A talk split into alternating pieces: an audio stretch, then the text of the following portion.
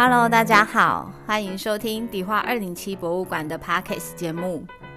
迪化二零七博物馆由陈国慈女士所创办，位于台北市迪化街，以推广老房子再利用及台湾生活文化为宗旨。在节目中，我们将介绍迪化二零七博物馆的日常大小事，由我们馆长安琪与馆员佩玉、真义、杰心轮流搭档主持分享。欢迎大家一起来收听。Hello，各位听众朋友，大家好，我是安琪，我是佩玉。对，今天我跟佩玉呢一样要来跟大家分享老屋创生二十五帖的故事。那呃，之前有分享过一些，那今天呢想跟大家来聊聊关于餐饮空间的这一个部分。那想先问一下佩玉，就是你有去过哪一个，或是你印象最深刻的这个餐饮空间？我们在制作这一本书的时候，其实我印象最深刻的餐饮空间是罗拉冷饮店，因为我觉得光看照片就觉得它超美，超美。然后我有就是我们在某一年的馆所交流的时候去到那里，呃，但是那一场我没去，因为本人那个时候正在怀二零七宝宝，不便出远门。当我回来看到你们照片的时候，我觉得。好，真是一个美丽的酒吧，而且是一个安静的酒吧。这件事情，我觉得在台北很难发生。安静的酒吧。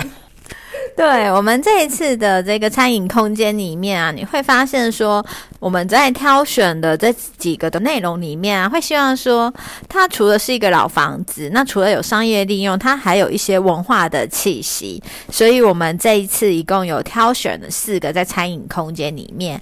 那第一个呢，我们从台北开始跟大家分享的是青田七六。那我们先请佩玉来说说看，对于青田七六的感受。青田七六啊，是一个完全可以在那边感受日式老房子美丽的一个非常好的一个馆所。然后在那边的话，其实团队也非常认真在经营，不只是管理维护，或者是做一些教学啊等等的这些内容。而且老师，我必须说，老师真的很认真。他现在像我们这样子无法开开门营业的时候呢，老师也是在做 podcast，也是有在做直播。我们还加入过他的直播，超级有趣的。有机会大家一定要去他们的粉丝页，然后去参加一次他们的直播，你就会觉得他们超认真。它里面的空间呢，非常非常的舒服，而且你可以在里面，就是我觉得坐一整天都没有问题。我完全是感受型的人，是的，就是哦，青田七六其实像安琪跟水瓶子就是认识的非常的早。那当他们有开始有这个计划的时候，我人是在府台街洋楼工作，我听到。的第一个反应是怎么有可能？就是你又要把一个历史建筑，然后又要融合餐饮空间，还希望它可以好好的活下去，好好的活下去，就是他们呃收支平衡，就不靠外面的力量，怎么有可能？因为真的很难。那。在商业跟译文之间的一个取舍的是的地方，我觉得他们也做得很好，因为毕竟空间是有限的，没有办法再扩建或者是分割，但是他们是利用时间差来分割，就像呃之前我们有提到的另外一间房子，就是很。春信用组合，他们也是利用时间来进行分割。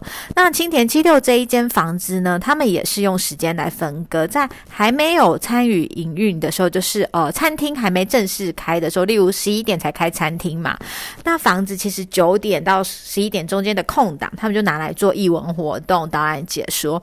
那晚上的时间呢，用餐的人数比较少，因为他们是在一个社区里面，他们就利用晚上的时间也拿来做一些课程。那除除此之外呢，他们还有一些在做社区导览等等之类的一些活动，让这一个老房子跟呃商业，然后跟文化之间呢可以密切的结合。所以那时候呢，我们在选案例的时候，第一个时间想到的就是青田七六，因为真的是水平子老师把他们营运的很好，那也是整个团队的一个努力。而且在这个老房子里面有发生了很多的故事，例如像日治时期的主人翁回来的时候，发现格局都还是一一样的。那甚至跟马廷英教授们也都是用一样的心态，然后来看待这个老房子。那彼彼此之间也都是有透过老房子之后而认识，所以我觉得它是一个蛮有意义的一个指标。那也是一个呃，算是公有的一个空间，因为它毕竟他们家的主人是所有权是台湾大学。然后再交给民间营运的方式，营运的很棒。那我们这本书最重要的一个内容是会先跟大家聊到经费的部分，像是青田七六啊，它的整个修缮的费用是一千万。那它的整个收入来源，像刚安琪有讲说，他们办了好多好多的艺文活动，他们平均每年共办了三百二十场。但你知道？义文活动的收入真的非常的少，占他们的总体的收入只有百分之一。那餐饮还是占了百分之九十九。那要透过这样子的方式来让这个老房子活下去。那接着呢，我们要走到第二间呢，就是呃佩玉很喜欢的罗拉冷饮。那我们现在先来请佩玉来聊聊一下罗拉冷饮的部分。罗拉冷饮店呢，它其实里面它是一个，也是一个老房子。据说它的年代是应该有从清末，它的后洞它有分前后洞，前洞大概是一九六零，就是我们一进去可以看到那个那个区块，但是后洞的部分呢，呃，屋主这边他是推测应该是清末的时候。的房子，然后它里面的装潢，你就会看到有很多是那个清末明初等等，它的那些旧有的那些窗啊等等的的造型，所以其实那个都算是房子，算是维护的还不错。然后他们在修房子的时候呢，也是用尽量是用修旧如旧的方式，把很多东西去各个地方收集旧料。然后再来去做这个房子的重新的整修，把坏掉的地方改掉。对啊，就像呃刚刚佩玉所说的，他们是一共有前后栋。那前栋呢是一个比较近代的一个建筑，那后栋它是算是一个街屋，然后还有挑高。那整个的酒吧的空间其实也是在后栋。那你会觉得说，哇，在一个老房子里面来做一个酒吧，真的是非常的厉害，而且他们好安静哦，他们大家都是很安静的在那边看影片，然后小小声的聊天。那也是一个就是诶没有人在抽烟的一个酒吧，就觉得非常的适。适合就是像我们这种不喜欢闻到烟味的人呐，可以好进去的一个空间。那这个房子的主人啊，林文斌先生，他其实从事这个老房子再利用已经非常多年了。他在呃把老房子变成是呃无论是餐厅、酒吧等等啊，已经算是有第三到第四栋喽。因为它有一个 Kinis 的老房子酒吧、顺风号，然后破屋餐厅、铁花窗民宿等等。那这些老房子经营的时候啊，它都有一个理念，他就希望它可以保留它原本的一个味道。然后让这些老的结构都可以被看见，但是他就说，他经营这么多老房子，最常遇到就是漏水。的确，在这间老房子里面，刚有提到前面一栋后面有连接处，就是在这个连接处里面的水啊，都是会慢慢的渗下来。那他们就说，他们就买了那个抽水机跟沙包。然后来进行一个整修的部分，那他就说实木不怕水，遇水阴干就好了。那加上地上有空调啊，就室内呃室内有空调可以吸湿气，没了湿气也就不会吸引白蚁来了。他觉得这是一个环环相扣的一个问题。那这间房子在营运的时候，大多都是晚上的时候才去营运，所以如果你白天走过的话，它基本上是大门深锁的。那这间房子的修缮费用啊，当时林文斌先生大概。花了差不多一百万的一个部分。那他们的收入还蛮有趣的。刚刚其实有讲到，他们有前后栋，前栋的话，它基本上是有在卖唱片的，所以是一个卖实体唱片，然后活动跟讲座占了他们这间房子的收入的百分之五。那这间房子的话呢，在林文斌先生的努力下，他就有给我们一些意见啊。他就说啊，坚持利用实木旧料修缮老屋，那就可以不用怕湿气跟暴雨来骚扰。然后会考量营运后的播放大量音乐跟音乐性活动，所以他一开始就有注意好隔音的问题。那发挥巧思呢，可以将那一个老房子跟老料呢，给他有一些新创意。真的也是的确，就是像。呃，前次有聊到的这个 B B Art 里面，就是主人在经营的时候，一定要先想好这间房子要做什么样的用途，才进行一个修缮的一个动作。好，那接着走着走着，我们就要来到了高雄。那高雄这个好市集手作料理这边呢，它也是一个呃很有趣的一个老屋。那我们先请佩玉来聊一下关于这个好市集的这个手作料理。好市集的手作料理这一间房子啊，大概是一九二零年代的一个红砖小洋楼。那它里面的经营者呢，其实呃是一个还蛮友善的。你可以说他是料理人，也可以说他是消费者，因为他会去附近的市集跟那边的小农买他的食材啊等等的。然后那他们，我觉得他的地点还蛮交通方便，因为你只要到了高雄，从捷运西子湾。的二号出口走出来，走到古山路就可以到。那那个地方就是所谓的哈马星老高雄的商业区，它其实是一个可以。通往商港、渔港跟鱼市场的一个滨海铁路那一带的一个商业区。那嗯，你知道哈马星在那种外地人听起来就觉得，哇，它应该是一个很新颖的地方。其实不是，它是很早很早在日治时期就已经有的一个一个名日文翻译的名字了。那它这一边呢，其实是比较。因为它里面的空间够大，所以呢，它的整个空间有那种亲子餐厅的氛围，而且呢，去到里面你就会看到很多呃老房子里面的建材，比如说屋顶的那些斜纹的那个屋顶。纹路啊，然后还有很多隔间呐，甚至也是跟我们二零七一样有大面积的窗，但是窗的造型不太一样。那它里面空间不会是像一般餐厅摆的满满的桌椅，所以其实很适合亲子去。尤其尤其在他们有一个二楼的一个花砖地板，超美超美。那边我觉得应该也是一个网红景点。没错，对，你知道吗？其实这间房子，我觉得这个屋主真的是很有趣的一个屋主。那当然，他也是使用租赁的一个方式。那本身那一个我们这个房子的主人黄颖，他就是一个料理的一个达人，就是很会煮饭的。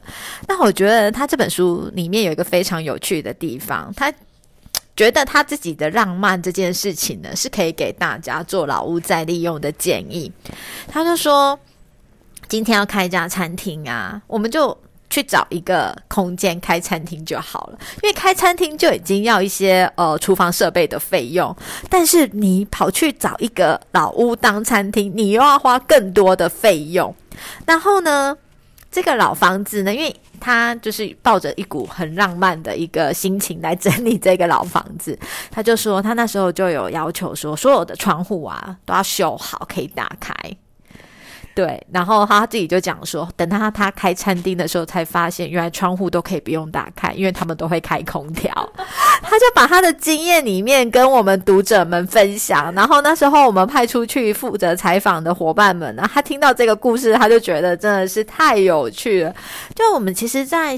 呃，整理老房子的时候，总是有一股浪漫跟冲动，就是啊，我好希望它可以变成什么样子，然后它可以怎么做，可以怎么做。可是事实上呢，好像可以不用那么需要。当然，他这样是对老房子很好的，但他其实就花了非常多的费用在修理老房子上面。那他就讲说啊，他这个整的修缮的费用一共花了四百多万。其实开一家餐厅可以不用花到这么多钱，但是因为他花了非常多的费用来修房子，然后加包含加强结构等等之类的。因为他会担心说，哦，如果人家去二楼啊吃东西呀，会怎么办呐？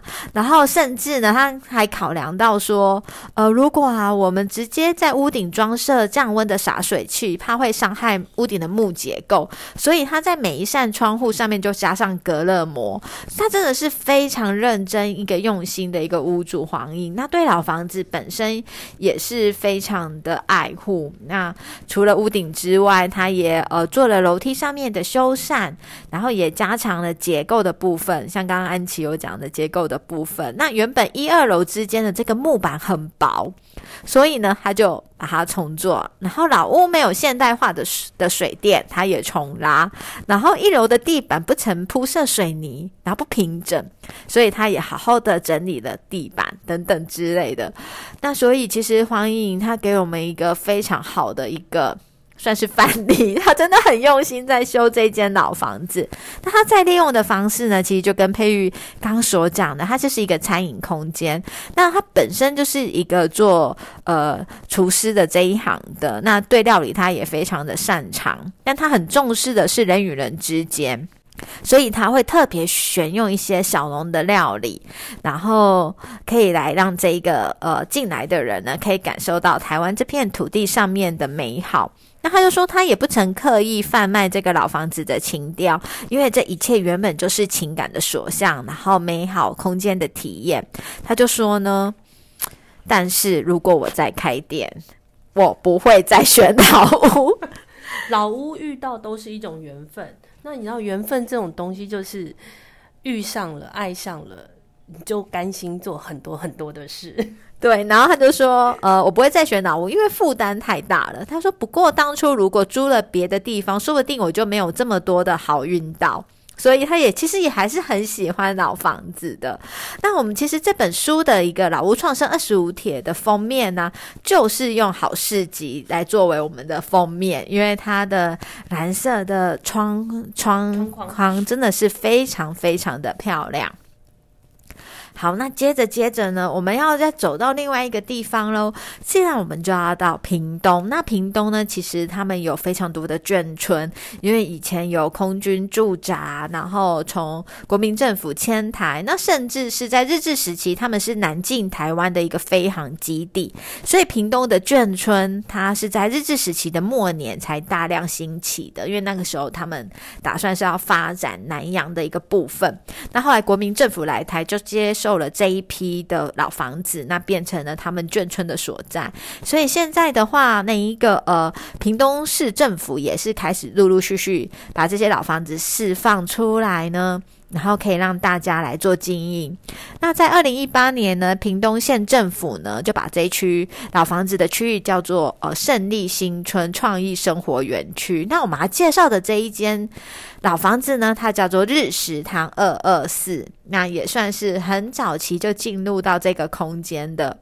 那先请佩玉来跟我们聊一下，你对这个空间有什么印象吗？对这个空间最大的印象，它是。呃，棕榈糖这件事情，嗯，因为他们整个团队在经营的时候啊，他们有在推广所谓的有机棕榈糖。那这个棕榈糖，它可以有经过采收、熬煮、日晒等等过程，变成一个金棕色的砂糖。这个是在主要是在柬埔寨的一个食用糖的来源。那呃，这个团队它也是用气做的方式去改良这个。棕榈糖的制成，然后获得了一些有机认证，在台湾做贩售。那台北这边好像有一个叫做小食堂的点，可以做卖这样子的一个糖类。然后屏东的话，就是这个所谓的日食堂二二四。那日食堂二二四，它所在地点在眷村。其实，呃，台湾陆陆续续很多地方都有这种所谓的眷村的市集的区域啊，等等。但这边真的是。屏东非常的舒服的 一个地区，然后就会很多的树，然后你也不会离市区太遥远，又但又不会在市区里面觉得哦，怎么走出来就是高楼大厦那种闷闷的感觉，所以这是一个非常非常舒服的地方。那呃，我们的伙伴有去那边吃东西之后回来告诉我们说，其实东西非常好吃。然后不会吃东西的时候，感觉的很明显，它的那个棕榈糖的味道，因为棕榈糖有一个特殊的风味，其实是台湾人没有那么习惯的。嗯，对。然后它的空间规划，我觉得也还算是很有趣的，因为这一个呃日食堂二二四，它是两栋房子。就是联合在一起的。那好啦，两栋房子，那入口要放在哪一栋呢？结果它入口是放在两栋的中间的这一个走到。对，其实那时候第一次去的时候，安琪在想说：“哎，我要从哪儿进去？”就发现哦，原来的入口还蛮厉害的。它基本上是在两栋的中间，然后进去，然后分左分右。那左边的话呢，就是在另外一栋的后面，它有收银台啊、商店啊、工作坊、英文空间。那另外往右，呃，往左的话是收银台、文创商业；往右的话是餐厅的一个部分。所以我觉得它的运用算是非常的聪明。然后整个日式房。房子的一个修缮的部分，它有保留他们原本上面的生活隔间，所以呃每一个房间的样式就还是可以感受得到。然后呢，他们里面有有一个留下来当时的一个算是沙坑，你也知道，就是有一些防火的需求。呃，如果就是火灾的时候，就是除了水之外，沙也是可以灭火的。所以他们就有将沙坑留在那一边。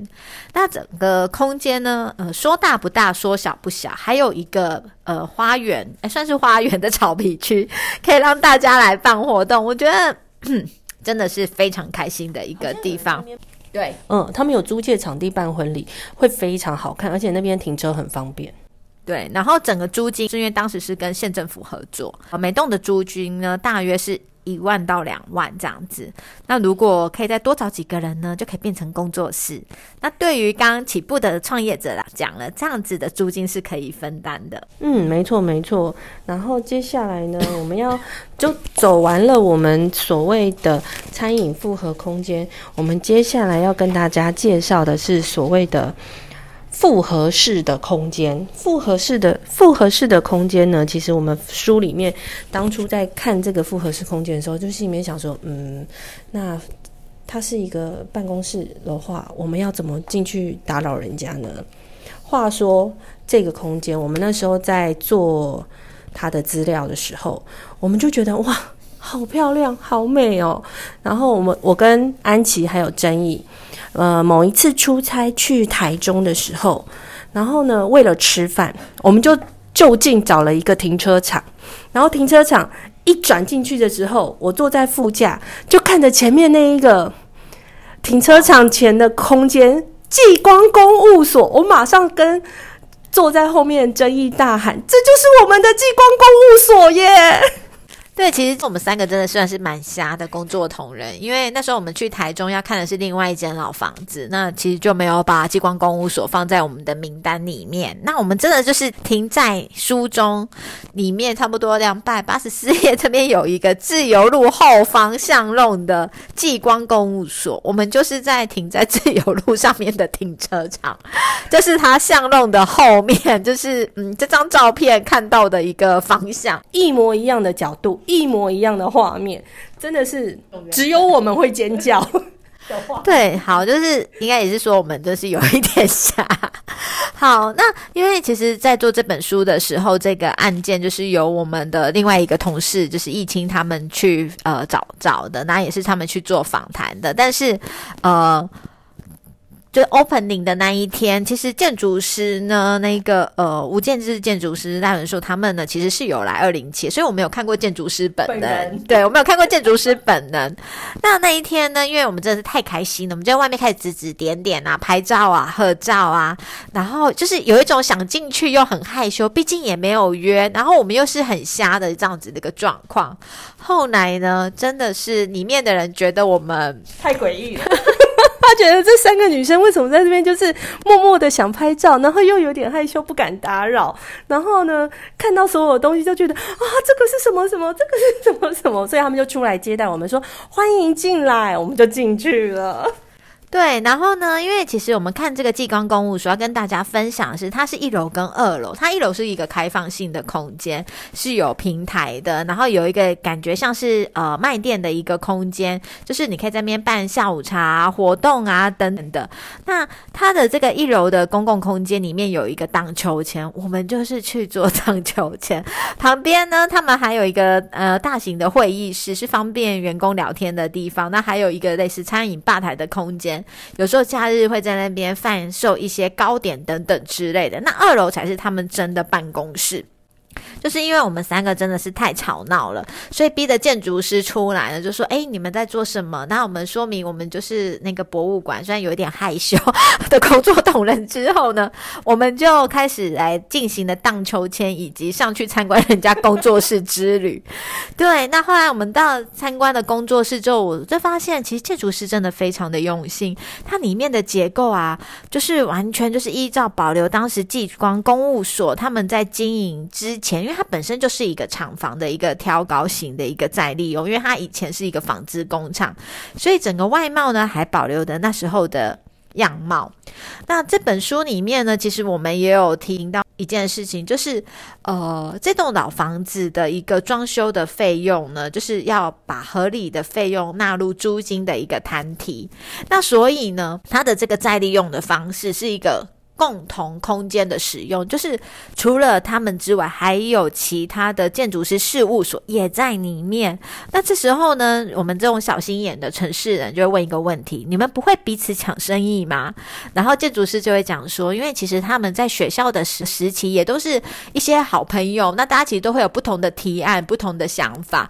但他觉得说，在这边呢，有不同的建筑师公务所进来是一件好事，说不定彼此还可以激发不一样的火。花等等之类的，所以呢，他们就是有不同的团队进驻，然后分担这样子的一个租金。所以，呃，如果大家有我们手上这本书，会发现就是二楼的空间非常的有趣，有 L 型啊，像是一个导字型的啊等等之类的。其实每一个角呢，都是一个呃独立的一个小公司，然后可以共同的营运。所以，呃，租金的摊提上面呢这件事情，对他们来讲呢，也是。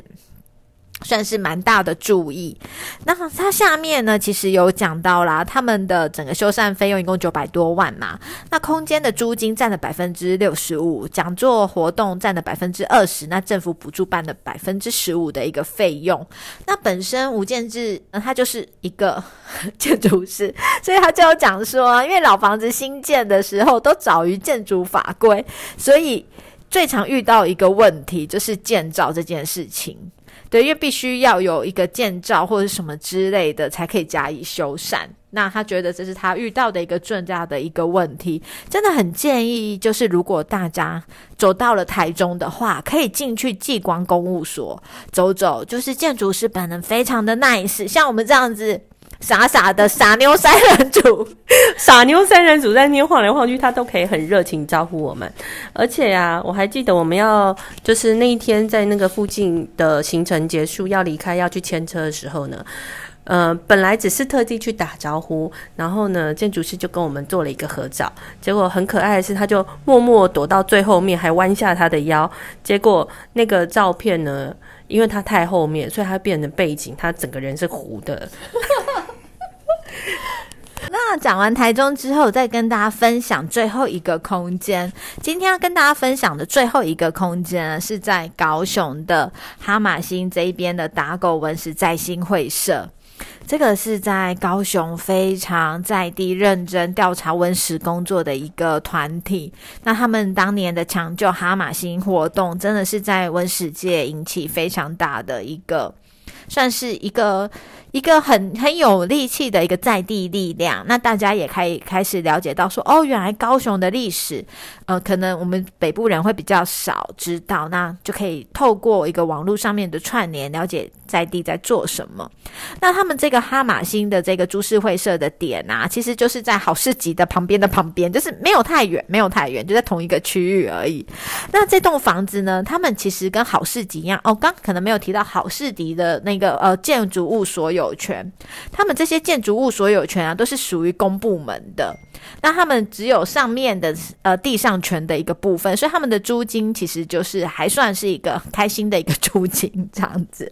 对，那所以他们把它呃留下来当做是呃跟政府承租之后变成打狗文史在新会社的这个设置。虽然它的外表很平凡，但是它是一个日治时期就留在这边的一个非常有名的一个商店，而且他们还找到当年的一个洞闸。